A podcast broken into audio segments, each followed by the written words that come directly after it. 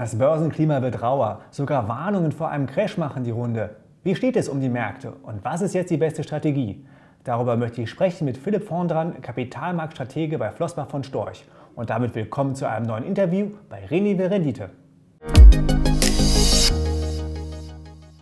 Hallo Herr Vorndran, schön, dass Sie Zeit haben. Ja, sehr gerne. Nach dem Corona-Crash ging es ja an den Börsen praktisch nur bergauf. Aber jetzt häufen sich die Rückschläge. Stehen uns turbulentere Zeiten bevor? Ja, nach so einem langen, ziemlich linearen Anstieg ist es ja sehr natürlich, äh, dass es mal eine Phase gibt, in der der Markt äh, die Entwicklung äh, verarbeitet. Also selbst wenn wir all die Themen, über die wir sicher noch reden werden, nicht hätten, wäre es ganz normal, dass jetzt mal so ein halbes Jahr seitwärts, vielleicht auch leichte Abwärtsentwicklung stattfinden würde um dann eine neue Richtung zu finden. Möglicherweise ist die neue auch die alte weiter nach oben. Äh, aber klar, wir haben im Moment schon ein paar Elefanten im Raum. Äh, einer ist die Diskussion um die Inflation. Äh, die andere ist die Diskussion um die Wirtschaftslage. Sind die Lieferengpässe, die wir haben, so stark und auch so dauerhaft, dass sie unsere Wachstumsraten negativ beeinflussen? Und natürlich ist China wie eigentlich seit 15 Jahren immer ein Faktor. Diesmal über den Immobilienmarkt, das haben wir auch schon 15 Jahre lang diskutiert. Äh, und sicher auch die Frage, ob äh, die KP dort die Wirtschaftsdynamik durchaus gewollt etwas nach unten fährt, mit den Rückwirkungen auch für unsere Realwirtschaften. Lassen Sie uns näher über diese Gefahren sprechen. Wie schätzen Sie die Lage in China ein? Wir haben da ja zum einen die ganzen Probleme im Immobilienmarkt rund um Evergrande und dann die zunehmenden staatlichen Eingriffe vor allem in den Tech-Sektor. Gerade das dürfte viele überrascht haben, dass die KP so massiv in den Markt eingreift, nachdem, nachdem es ja doch eine lange Phase der Liberalisierung und des Laissez-faire gegeben hat. Was ist da los? Naja, die Phase des Laissez-faire ist äh, seit zehn Jahren schon vorbei. Äh, die Phase des Laissez-faire, wie Sie das beschrieben haben, wurde ja durch Deng Xiaoping äh, gestartet. Äh, derjenige, der nach Maos Tod und einer gewissen unruhigen Übergangszeit dann der intellektuelle Führer Chinas war für viele Jahre, der ein sehr großer Bewunderer der amerikanischen Lebensweise und der amerikanischen Volkswirtschaft war, der der Marktwirtschaft intellektuell durchaus interessiert gegenüberstand. Er hat ja immer äh, gesagt, das spielt keine Rolle, was für eine Farbe eine Katze hat. Hauptsache, sie fängt Mäuse, also sehr pragmatisch. Äh, und äh, seine Überlegung war, wir müssten das Wohlstandsniveau Chinas und der chinesischen Bevölkerung über solch pragmatische Schritte auf ein Niveau führen, äh, von dem wir dann wieder anfangen können, selbst zu denken. Was passt zu China? Was passt zur äh, chinesischen politischen Landschaft? Und ich würde mal sagen, mit Xi Jinping äh, hat spätestens eine Phase wieder begonnen, die wir im Unternehmen gerne als Marxismus 4.0 äh, bezeichnen. Äh, also der klaren Fokussierung auf die Grundidee Wohlstand für alle, auf eine Rebesinnung der Planwirtschaft. Was sind die relevanten Ziele für China? Und diese Ziele sind definitiv Autarchie in relevanten äh, Industrien. Die Chipindustrie ist ein ganz wichtiger Punkt. Da fühlt man sich extrem unwohl in der aktuellen Abhängigkeit von Taiwan äh, und äh, den USA. Die Klimathematik ist eine ganz wichtige, das wird meiner Meinung nach in, in Deutschland völlig fehleingeschätzt, wie relevant China äh, das Thema Klimawandel äh, sieht aus der Sorge, dass unzufriedene Bürger dann zu einem Problem des, äh, des politischen Systems werden können. Neben dem One Belt, One Road, äh, also der neuen Seitenstraße, ist der Green Belt eine zweite ganz wichtige Initiative. Und dann ist die Rückbesinnung auf chinesische Familienwerte etwas, was auch ganz weit oben steht. Nicht besonders weit oben steht äh, einfaches Einkaufen äh, und soziale Netzwerke, die möglicherweise Konkurrenzveranstaltungen äh, kommunistischen Partei hervorbringen könnte. Äh, und es äh, ist für mich immer so ein bisschen äh, verwunderlich, mit wie viel Naivität speziell auch deutsche Anleger sich dem Thema China äh, widmen. Naja, da geht ökonomisch die Post ab, da muss ich mich äh, an den Kapitalmärkten äh, beteiligen, ohne im Hinterkopf zu haben, wie wenig Rechtssicherheit in diesem Land äh, Unternehmen und Aktionären äh, zur Verfügung steht. Ich brauche ganz andere Risikoprämien äh, und dieser Hallo-Wach-Effekt, ich glaube, der greift langsam so ein bisschen um sich. Wenn man die Kursentwicklung anschaut, äh, dann sind die Risikoprämien äh, bei vielen chinesischen Unternehmen heute auf ganz anderem Niveau. Was ist mit dem Immobiliensektor? Welche Gefahren drohen uns von dort?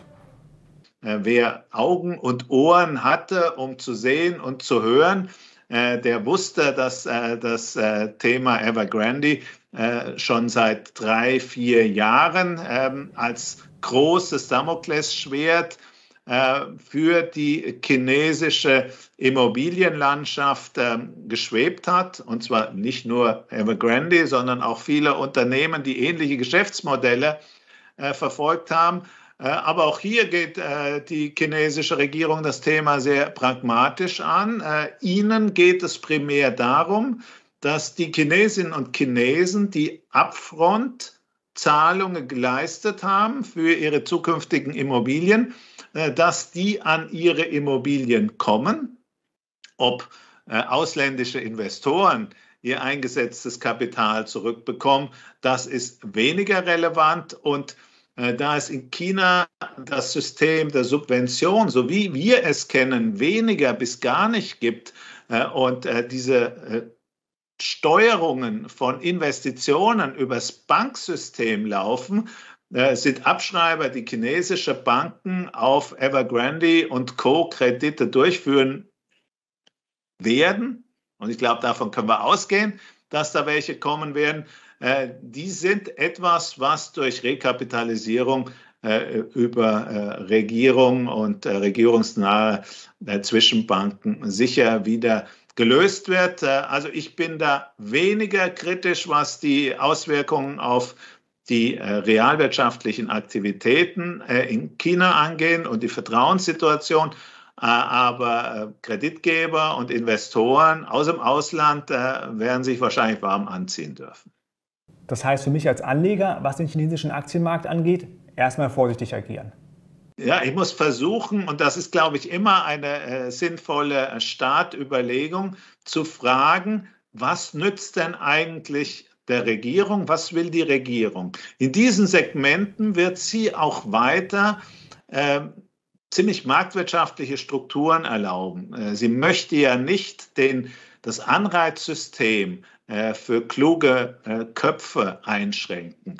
Äh, aber in Bereichen, wo die Regierung sagt, da muss eigentlich keine, äh, kein Kapital hineinfließen, soziale Netzwerke beispielsweise oder die Gaming-Industrie, äh, da bin ich nicht wirklich überzeugt, dass da langfristig überdurchschnittliche Rendite möglich sein wird. Also, wenn wir die Lage in China zusammenfassen, es ist holprig, es droht aber keine neue Katastrophe.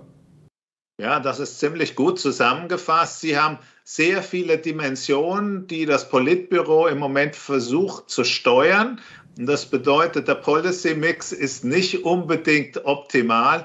Ich bin davon überzeugt, dass sie den Policy Mix nach vorne ähm, besser steuern werden, aber an der Grundrichtung, an der Grundausrichtung äh, der Politik der KP sich nichts ändern wird. Als Wachstumsmotor für die Weltwirtschaft fällt China aber damit aus.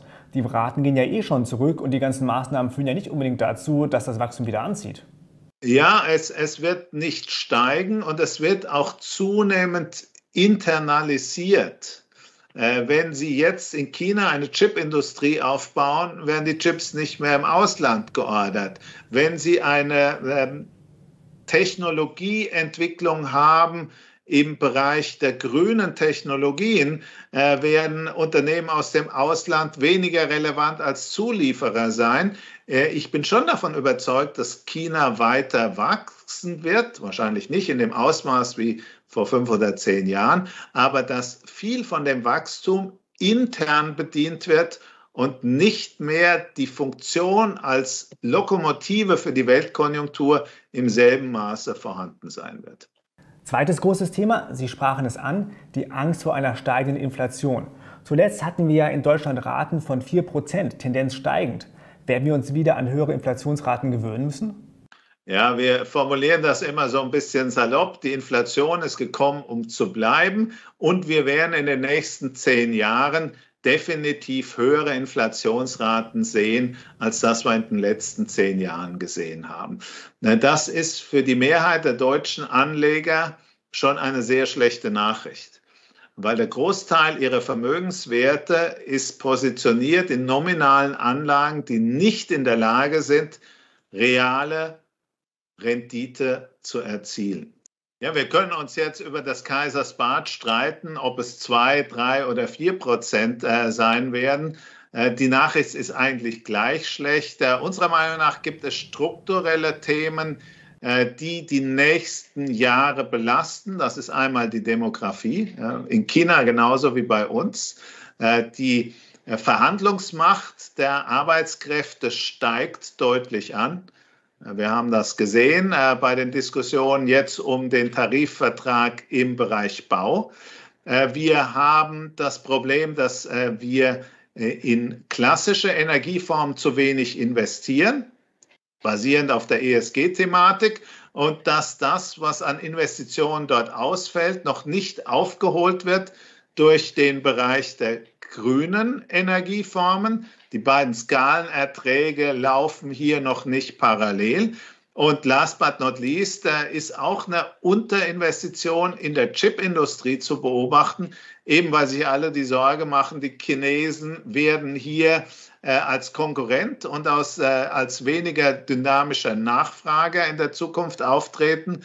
Und deswegen werden wir auch mit der Problematik äh, Verknappung äh, der Chip-Produkte weiter leben müssen, was sich dann natürlich auch in den äh, Wachstumsraten und den Absatzraten beispielsweise bei den Automobilherstellern in Deutschland widerspiegelt. Sie sagten es schon, den klassischen Sparer wird es hart treffen, denn wir haben dann die Kombination aus Inflation und Nullzins, vielleicht sogar Negativzins. Sachwerte wie Aktien sind da natürlich der klassische Ausweg. Sind Sie ein Fan davon, das Depot nochmal zu optimieren und zum Beispiel Unternehmen reinzunehmen, die über eine starke Preissetzungsmacht verfügen? Oder reicht ein breites Depot? Ja, so einfach ist es wahrscheinlich nicht mehr mit dem breiten Portfolio. Bisher hatten wir eine Flut, die alle Schiffe gehoben hat. Äh, wir hatten extrem tiefe Zinsen, wir hatten ein Durchwursteln, äh, die Gewinne sind in der Breite angestiegen und damit sind die gesamten Märkte nach oben gegangen. Wenn wir wirklich im eine Entwicklung bekommen, die so ein bisschen Stagflationsgrößenordnungen aufzeigt, wie wir sie in den 70er Jahren des letzten Jahrhunderts gesehen haben, dann ist die Auswahl der Unternehmen essentiell. Äh, dann ist es wirklich wahnsinnig wichtig, sich in Unternehmen zu positionieren, die Produkte, die Geschäftsmodelle haben, die einmalig sind, äh, wie auch immer das äh, definiert ist, äh, und die in der Lage sind, die höheren Inputkosten auch an den Endverbraucher weiterzurollen. Klassische Unternehmen, die Commodities, also MeToo-Produkte äh, produzieren, die werden nur an der Kostenschraube drehen können. Äh, und äh, sicher zu den Verlierern dieser Entwicklung zählen. Langer Rede, kurzer Sinn. Es kann durchaus sein, dass der Markt längere Zeit auf der Stelle tritt und wir eine sehr prononcierte Auseinanderentwicklung zwischen den Inflationsgewinnern und Verlierern sehen werden. Was ist mit Gold als Inflationsschutz? Gold gilt ja immer so als sichere Anlage. Ja, Gold ist sicher, aber es ist nicht sicher, dass Gold in kurzen Phasen äh, die Inflationsrate Schutzfunktion erfüllt. Äh, wir haben uns das mal angeschaut. Äh, zwischen 1980 und heute hat Inflationsschutz durch Gold stattgefunden, äh, aber auf sehr langen Zeitebenen. Da müssen Sie schon 10, 15 Jahre Zeit haben, um aus de, auf den Ausgleich zu warten. Und dann haben Sie auch maximal den Inflationsausgleich und nicht mehr. Äh, also Gold äh, ist sicher für den langfristigen Investor ein Instrument, um Realwert zu erhalten. Äh, aber erstens muss man viel Zeit haben und zweitens ist es für einen Vermögensverwalter eigentlich ein Ansporn, mehr als nur den Realwert zu erhalten. Dafür zahlen uns unsere Kunden und das ist auch nachvollziehbar. Ein Stichwort fiel bei Ihnen schon, die Starkflation, was uns so ein bisschen zum Konjunkturthema überleitet. Die Starkflation ist ja das Gespenst der 70er Jahre. Kehrt es nun zurück? Ja, es ist zumindest mal eine intellektuelle Fingerübung wert, weil wir hatten zweimal externe Schocks. Äh, in den 70er Jahren hatten wir den Yom Kippur-Krieg, daraufhin äh, die Ölkrise und diese Ölkrise hat eine inflationäre Entwicklung ausgelöst, die dann in einer Lohnpreisspirale äh, geendet ist. Und die Notenbanken waren, weil wir aus einer Phase sehr langer tiefer Inflationsraten äh, kamen, relaxed und behind the curve. Erst Volcker hat dann äh, das Ganze wieder in den Griff bekommen, dadurch, dass er die äh, US-Zentralbankzinsen auf brachiale Art und Weise nach oben gezogen hat und wieder positive Realrendite generiert. Davon haben wir im Übrigen äh, die letzten Jahrzehnte gezehrt. Äh, heute haben wir auch einen externen Schock. Äh, das ist die Corona-Krise. Es wurde sehr viel Geld geschaffen. Dieses Geld ist wirklich bei den Konsumenten angekommen. Äh, diese Konsumenten wollen Geld ausgeben. Äh, die Probleme in den Lieferketten äh, halten sie zum hohen Maß davon ab. Äh, man ist bereit, auch äh, deutlich höhere Preise zu akzeptieren. Äh, und das Spannende wird sein, und das ist wahrscheinlich die Antwort auf Ihre Frage, ob wir in eine Lohnpreisspirale hineinkommen. Die relevanten Lohnrunden, speziell für Deutschland, sind erst im nächsten Jahr. Äh, aber die Gefahr ist nicht von der Hand zu weisen. Und wenn diese Gefahr eintritt, äh, dann gibt es definitiv eine Anlageklasse, die man aus seinem Portfolio verbannen muss. Das sind die Unternehmensanleihen. Äh, die Unternehmensanleihen würden nämlich dann gleich zweimal gekniffen. Einmal über den Beta-Effekt, also die Entwicklung der Zinsen im Allgemeinen und zweitens über ein deutlich ansteigendes Ausfallrisiko. Wir haben ja heute historisch tiefe Renditespreads von Unternehmensanleihen, die basieren auf der Annahme, dass selbst äh, die Zombie-Unternehmung nicht untergehen wird, man also de facto kaum Ausfälle sehen wird. Wenn sich das in einem Stagflationsszenario, dieses Mindset verändern würde, äh, dann werden wir sehen, äh, wie auf den Unternehmensanleihen in der Breite ein ziemliches Blutbad ähm, eintreten wird. Für die Notenbanken wäre die Stagflation nochmal ein besonderes Problem. Auf der einen Seite die Inflation und dann noch eine stagnierende Wirtschaft. Ja, das, das, ist, das ist wirklich die spannende Frage. Wie positionieren sich dann die Notenbanken? Äh, in den USA wird das wahrscheinlich zunächst einmal sein, äh, weil die amerikanische Notenbank hat mit Abstand unter den Notenbanken den größten äh, Raum zu agieren. in Frankfurt hier um die Ecke die Verantwortlichen halten sich ja die Ohren zu und die Augen zu und äh, Inflation gibt es nicht, äh, wie die drei Äffchen. Äh, aber in den USA wird man, und das hat äh, Jerome Powell ja auch schon letzte Woche gemacht, äh, das analysieren. Man wird verbal kommunizieren, okay, wir haben hier einen Buckel, dieser Buckel dauert länger. Wir werden zunächst einmal Tapering äh, betreiben. Wir werden bis Mitte des nächsten Jahres äh, dieses Tapering abgeschlossen haben. Und wenn der Buckel dann immer noch vorhanden ist und die Inflation immer noch höher als das, was wir heute prognostizieren, dann werden wir auch die Zinsen anheben. Äh, wenn das so ist, äh, dann ist man aber natürlich schon mehrere Jahre behind the curve. Und wir werden eine lange, ganz lange Zeit von sehr hohen negativen Realzinsen durchleben. Und hier in Europa ist die Situation natürlich noch äh, eine ganz andere.